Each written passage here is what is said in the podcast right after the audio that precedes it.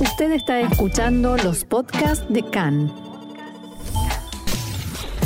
CAN, Radio Nacional de Israel. Hoy lunes 21 de febrero, 20 del mes de Adar Aleph, estos son nuestros titulares. Rusia niega la posibilidad de un encuentro entre Biden y Putin. Recta final para el acuerdo nuclear entre las potencias occidentales e Irán. Podría firmarse esta mañana. Últimos esfuerzos de Israel para un acuerdo mejorado entre las potencias e Irán.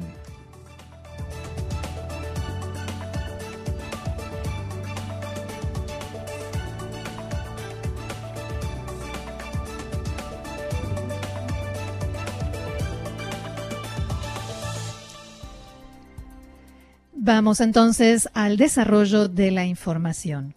Así es, la crisis entre Rusia y Ucrania. Rusia dice que no hay por el momento planes para un encuentro cumbre entre los presidentes de Rusia, Vladimir Putin, y de Estados Unidos, Joe Biden, debido a que en cualquier momento se puede combinar un diálogo telefónico o un encuentro entre ambos. El portavoz del Kremlin agregó que los ministros de Relaciones Exteriores de ambos países, Lavrov y Blinken, podrían reunirse esta semana. En diálogo con los medios, dijo el portavoz de Putin que la situación en el distrito de Donbass, en el este de Ucrania, es sumamente tensa y preocupante. Según él, el ejército ucraniano bombardea blancos en las dos repúblicas que fundaron los separatistas y efectúa actos de provocación. El portavoz del Kremlin se negó a responder a la pregunta de si Rusia intervendría directamente en los incidentes en Donbass si se lo piden los líderes separatistas prorrusos. En cuanto al informe del Washington Post, según el cual Rusia elaboró una lista de personalidades a ser eliminadas o enviadas a campos luego de invadir Ucrania, el portavoz ruso dijo que se trata de una mentira total. Horas antes, el presidente norteamericano Joe Biden había dado su consentimiento de principio para reunirse con su par ruso Vladimir Putin, luego de que el secretario de Estado Anthony Blinken y su par ruso Sergei Lavrov se reúnan esta semana.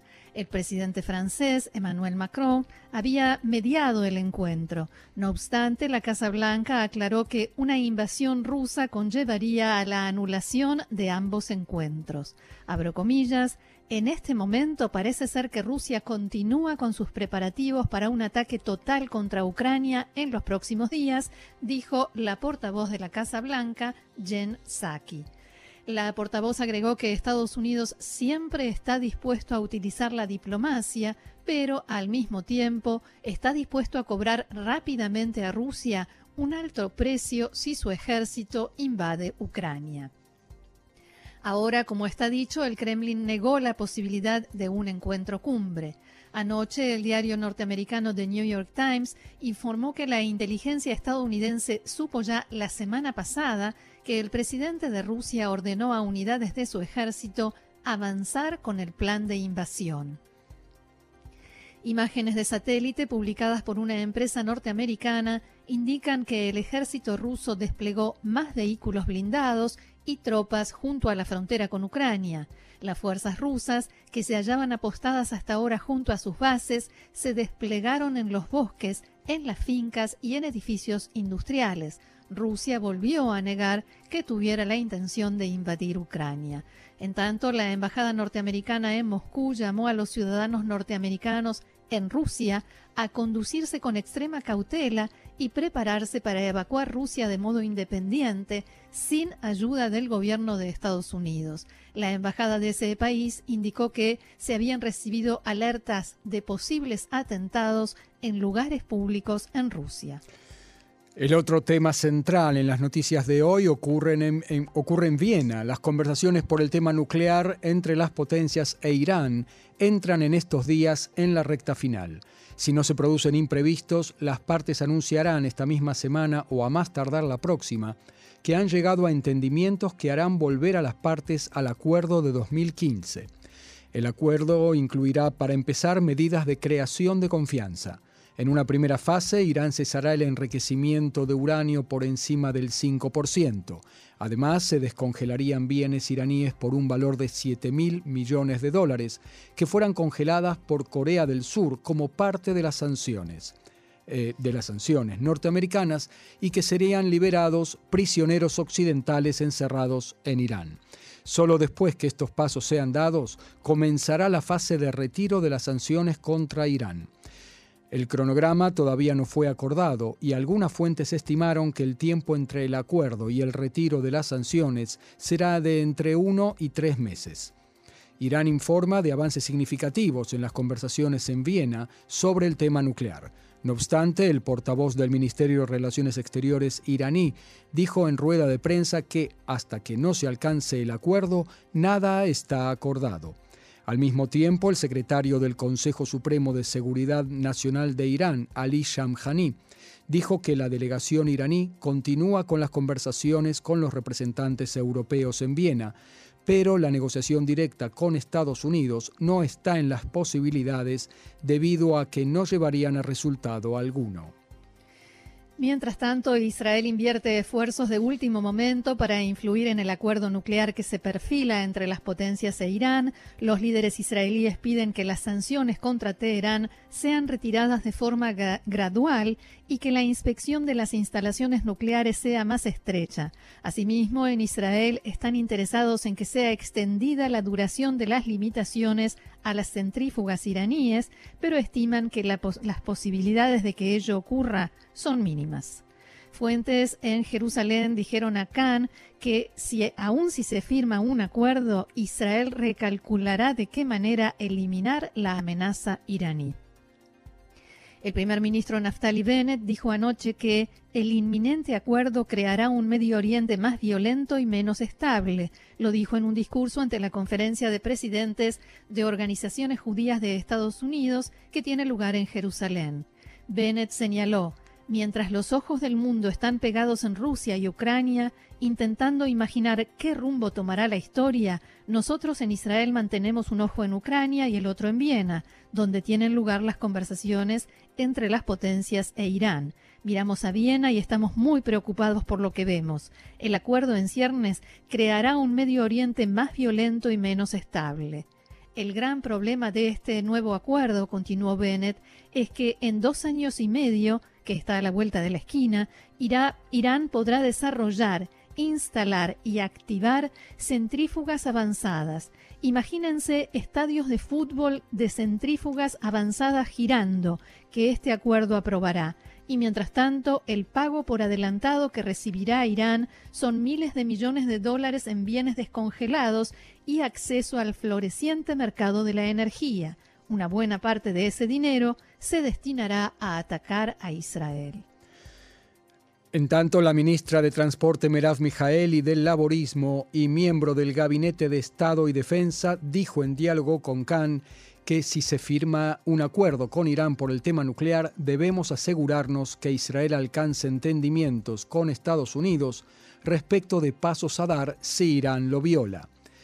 Abro se debe actuar para que el acuerdo nuclear sea lo menos problemático para Israel y al mismo tiempo llegar a un acuerdo separado con Estados Unidos para defender nuestros intereses, dijo la ministra Mijaeli en diálogo con Khan.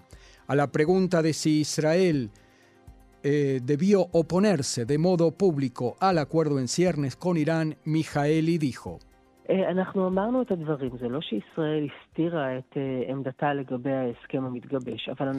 nosotros dijimos a Estados Unidos lo que pensamos. No es que Israel haya ocultado su posición respecto del acuerdo inminente, pero nosotros vimos lo que pasó la vez anterior cuando Israel fue contra Estados Unidos de modo vociferante, público, confrontativo. Entonces se firmó un acuerdo y también se provocó un grave daño al vínculo con Estados Unidos de un modo que va mucho más allá del pacto nuclear.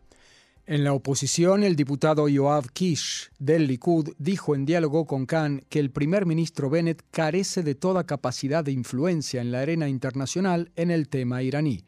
Comillas, nadie nos toma en cuenta, no somos relevantes, dijo Kish. En diálogo con Khan, así hablaba el diputado del Likud.